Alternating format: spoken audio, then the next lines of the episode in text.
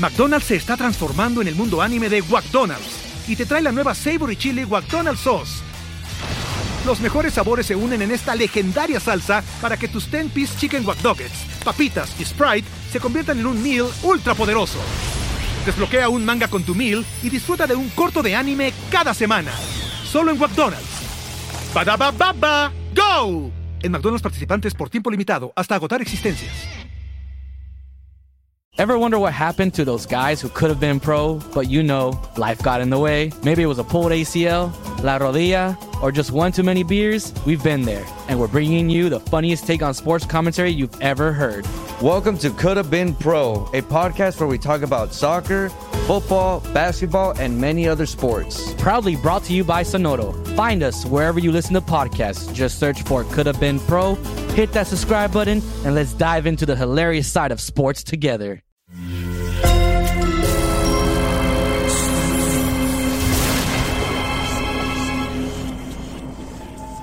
Portal Sonoro no se hace responsable de las visiones, pesadillas o encuentros cercanos del cuarto tipo que puedan suceder antes, durante o después de la experiencia. Para una experiencia sonora completa recomendamos audífonos para dejarte envolver por el mundo de Stephen. Escucha bajo tu propio riesgo. Papá, hay un tigre en el baño. Stephen tarda en despertar. Es más de medianoche.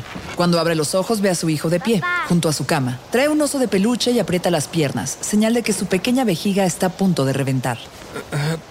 ¿qué, pasa, chico? Hay un tigre del baño, ya no aguanto y tengo que ir. El padre observa al pequeño retorcerse frente a su cama. Toma sus lentes y el reloj del buró. Son las 3 de la mañana. Stephen se talla el rostro y los ojos y se levanta resignado. El piso de madera está helado. Siente el frío que se cuela por las rendijas de esa casa antigua y la madera cruje bajo sus pies. Voltea a ver a su esposa, que duerme plácidamente. Papá. Ya voy, ya voy. Vamos. Vas a ver que no hay nada en el baño, que solo fue un sueño. Venga. Toma de la mano al pequeño y se dirigen al pasillo.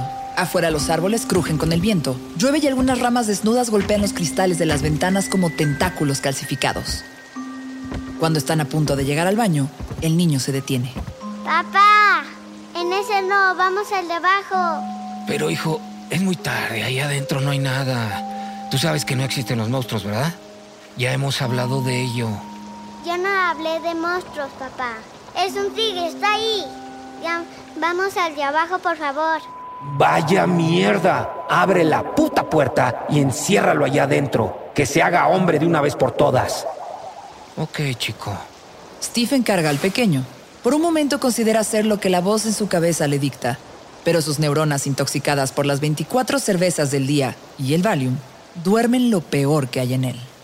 ¿Y si hay un tigre con rayas y manchas oscuras en la piel, echado al fondo, debajo de la ventana, esperando para devorarme? Eres un imbécil. Solo piensas en estupideces. Eres igual de blando que el chico. Baja los escalones de madera a toda velocidad. La cabeza de su hijo es un resorte que se mueve en cada escalón que descienden. El niño sonríe y se olvida de sus miedos felinos. Abre la puerta del baño. Sin saber por qué, revisa rápidamente el espacio cerciorándose de que no haya tigres al acecho. Al ver que no hay peligro, deja entrar al pequeño. Vamos, vamos, vamos. Haz lo tuyo y subámonos a la cama, es muy tarde. Stephen bebe café, mientras espera que su esposa termine de preparar el desayuno. Tu hijo volvió a tener pesadillas. Me despertó en la madrugada diciendo tonterías sobre un tigre. ¿Por qué no le cuentas que te dio miedo entrar a ese baño, estúpido cobarde? yo creo que extraña a Bomb. Deberíamos tener otro gato.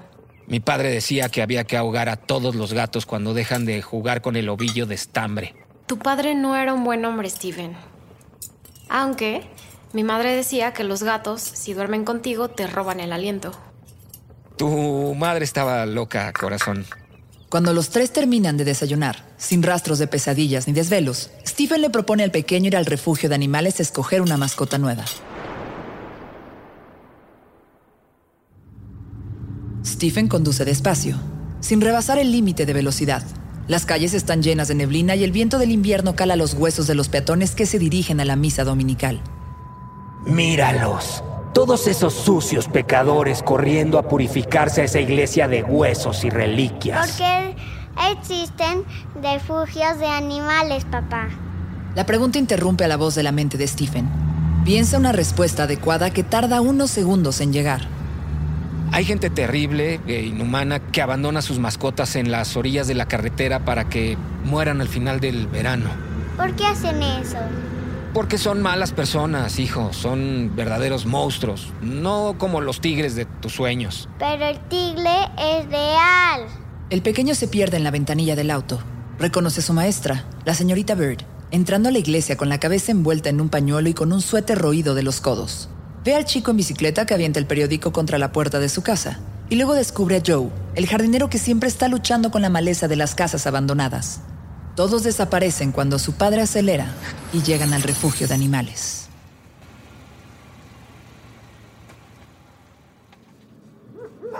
Mm, Bueno, hijo, escoge. El pequeño pasea entre las jaulas que guardan animales de todo tipo y tamaño. Un pequeño San Bernardo duerme plácidamente. Un Rottweiler ladra descontrolado. Algunos gatos se erizan y otros ronronean con tranquilidad. El hijo de Stephen se detiene frente a una jaula desde la que un felino gris, atigrado, lo observa directamente. El gato se lame viendo al pequeño sin apartarle la mirada. El niño sonríe y lo señala. Este. Stephen observa al gato. Es diminuto. No deja de verlos. Parece intuir que ha llegado el fin de su encierro.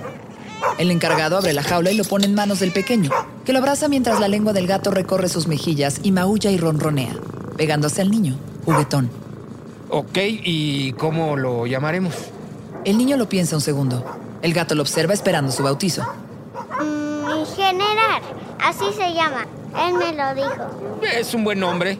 Los gatos son máquinas perfectas de mat. Aunque piense que los gatos son los asesinos perfectos de la naturaleza, entiende que eso aún no tiene que saberlo su hijo. Vente, vamos. Ahora ya tienes una mascota que enfrente a tus tigres. Y yo tengo que terminar una historia. En casa, con la dulce sensación del deber cumplido como padre, Stephen se tira en el sofá con una cerveza. Bebe una tras otra mientras su hijo corre, jugando con el pequeño gato, el pequeño general. Las horas se diluyen veloces entre las latas de cerveza que Stephen aplasta y deja alrededor de su sofá. La noche cae. Su esposa e hijo, con gato incluido, se van a la cama mientras él observa las ramas secas golpear la ventana, acompasadas, como el tic-tac de un viejo reloj, hasta que se queda dormido.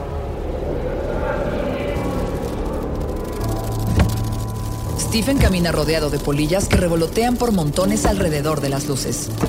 Baja las escaleras. Los maullidos en su cabeza se intensifican con cada peldaño que desciende. Lo cubren todo. Cuando llega al último escalón, descubre el cuerpo de su esposa, rodeada de los fragmentos de un plato y una lata de comida para gato regada por el suelo. Los ojos ciegos de su mujer apuntan al techo. Ríos de sangre seca parten de su boca y nariz. La espalda de su esposa está rota, como una regla de madera usada por el maestro para castigar al alumno. Las piernas y el cuello hechos añicos, como el plato de comida para el gato. Stephen escucha al animal y lo entiende todo. La nueva mascota hizo que su esposa tropezara y... Stephen despierta sobresaltado. Voltea las escaleras. Ahí no hay nadie, ni gato, ni cuerpo, ni plato roto. Maldita sea esta puta cabeza. Se frota la cara, respira profundo. Sus ojos se esfuerzan para enfocar el lugar en el que se despertó. Poco a poco entiende que se quedó dormido en el sofá. Le duele el cuello. Tiene las manos enrojecidas de apretar los puños. Resopla. Ah, necesito ir al baño, maldita vejiga. Camina lentamente. Abre la puerta y descubre unas huellas de lodo en el azulejo blanco del piso. Enormes huellas felinas. De tigre. Las negras pisadas hacen círculos en el espacio blanco entre el lavabo y la vieja tina de mármol que nunca ha utilizado. ¿Qué mierdas es esto? Stephen se arrodilla y toca una de las huellas. Es una mezcla de barro y sangre. Apesta a óxido y a podrido. Huye del baño, asustado, pensando si es real o es un producto del alcohol y los analgésicos que consume como si fueran sneakers, o si es la alucinada venganza de una de sus creaciones de papel. Antes de irse a la cama, abre la puerta del cuarto de su hijo. Lo descubre inocentemente dormido. El gato ronca en su regazo. Cuando oye la puerta, el felino voltea. Sus ojos brillan en la oscuridad. Stephen observa la mascota nueva. El gato se levanta sobre el cuerpo del pequeño, se eriza y maulla nervioso. Stephen cierra la puerta y se va a la cama. Ese gato es peligroso. No es normal. Tiene algo extraño. ¿Viste cómo te observaba? Es un gato del infierno. Cuídate de él, Stephen. Temprano en la mañana ataca las teclas de la Remington a gran velocidad, mientras bebe café poseído por las imágenes nocturnas. El gato lo observa, pega su cuerpo a las piernas de Stephen y de un salto se acomoda en su regazo. ¡Wow! Hace mucho que no te veía así. ¿De qué se trata esto? Em, es sobre gatos, gatos peligrosos, infernales, gatos humanos o algo así. Señala al animal que descansa y ronronea al compás de las teclas. Su esposa rellena la taza de café y se va. El vapor hace espirales que el gato persigue con la mirada hasta que se desvanecen en el aire. El día transcurre así, en paz. Stephen escribe una cuartilla tras otra. El gato va y viene, estirándose, exigiendo mimos de vez en cuando, alejándose y volviendo con una presa en la boca. Un pájaro azul con la cabeza colgando, un juguete de peluche, un hueso lleno de lodo, trofeos que deja los pies Stephen. Eres un verdadero cazador, general. Espero que hagas tu trabajo si aparece una rata por aquí. Ahora vete y llévate todo eso, que apesta muerto. Ándale, déjame escribir. Usha, usha.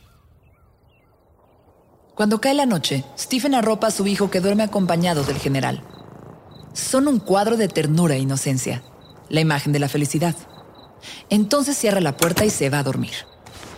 En cama, Stephen ve al gato trepar, caminar hacia él, con la mirada fija, los ojos fríos y brillantes. Ronronea acercándose. Siente los colchones de las patas hacer presión sobre su cuerpo. No puede moverse. El gato se acerca cada vez más a su rostro.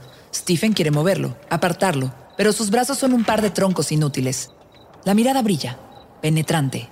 En un segundo Stephen siente que su aliento lo abandona, que su respiración ya no es suya. Recuerda las palabras de su esposa.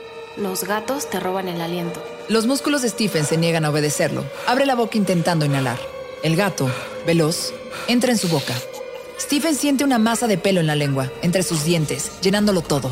El gato se mueve en su interior y Stephen se ahoga. Quiere quitarlo, gritar, escupirlo, pero el animal sigue avanzando por su garganta. El gato recorre la tráquea asfixiándolo. Stephen no puede hacer nada. Un par de lágrimas se desbordan desesperadas. ¡Auxilio! ¡Auxilio! ¡Auxilio! ¡Auxilio! Stephen abre los ojos. Llora. La ropa se le adhiere al cuerpo empapado de sudor. Tiene las manos atenazadas en su cuello. Al separarlas, tiemblan descontroladas. Respira agitado, quiere hablar pero siente la garganta desgarrada. Era un sueño. Estás bien, tranquilo. Respira. Soñé, soñé. ah, so- soñé con el gato otra vez. ¿Otra vez? ¿Qué pasaba con el general? La primer pesadilla fue contigo, el gato. Te hacía tropezar por las escaleras, te encontraba tirada, muerta y, y- y- y ahora tú... Necesitas descansar, Stephen. Hoy quédate en cama. Es una mañana helada. La ventisca invernal azota los cristales y hiere la madera. Stephen tiembla en posición fetal y su cabeza se llena de monstruos. Mírate, eres patético. Acurrucado como un niño con fiebre. Te dije que ese animal no era normal, pero no hiciste caso. Debes deshacerte de él. Los párpados de Stephen son un par de losas que sepultan su conciencia. La voz desaparece y por fin duerme como un bebé nacido. Por la noche, después de pasar el día en cama, vuelve a la máquina de escribir. La historia que escribe se ha vuelto autobiográfica, personal. El gato ronronea al centro de ella, apoderándose de cada párrafo. Stephen devora Xanax como si fueran golosinas. Los deglute con cerveza y ataca las viejas teclas de la máquina en venganza por sus sueños. Las cervezas desaparecen en su garganta como el espacio en blanco de las páginas. Stephen deja de escribir. Voltea a todas partes. El rugido hace eco en su cabeza. Aunque sea imposible, está seguro de haberlo escuchado. Está aquí.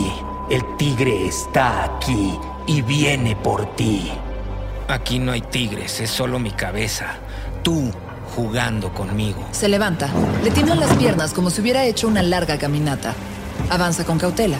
El viento silba por las rendijas. La lluvia cae como las balas entre los soldados de las trincheras. El tic-tac del reloj retumba. Stephen camina hacia el baño. No tiene prisa por descubrir la fuente de ese rugido. Toma un cuchillo de la cocina que tiembla entre sus dedos. ¿Qué pretendes hacer? ¿Enfrentarte a la bestia con ese cuchillo? Vas a morir, imbécil. Ahí adentro solo te espera la muerte. Stephen avanza hacia el baño. Sus dedos se mueven incontrolables cuando empuja la puerta. Adentro no hay nada. Solo cristales rotos y un pedazo de rama. Hojas muertas y la lluvia cayendo sobre la bañera. Sus latidos poco a poco se normalizan. Es solo mi cabeza. El hijo entra corriendo a la habitación, asustado y eufórico, como cuando Stephen inhala líneas interminables de cocaína. Salta a la cama. Papá, General está luchando contra el tigre. Lo estás despedazando. Stephen abre los ojos. Le cuesta enfocar la vista en el pequeño que lo jala de la camiseta para que se despierte. No entiende lo que le dice. Busca sus antojos en el buró y respira profundo. Su conciencia es brumosa. Poco a poco distingue los sonidos. ¿Qué mierda está pasando? Ese es el, el general. Se está enfrentando al tigre. En el baño. En un combate a muerte. Stephen se levanta. Duda por un instante, pero el imposible estruendo felino lo obliga a avanzar. Camina hacia el baño. Los ruidos se intensifican. De pronto se hace un silencio.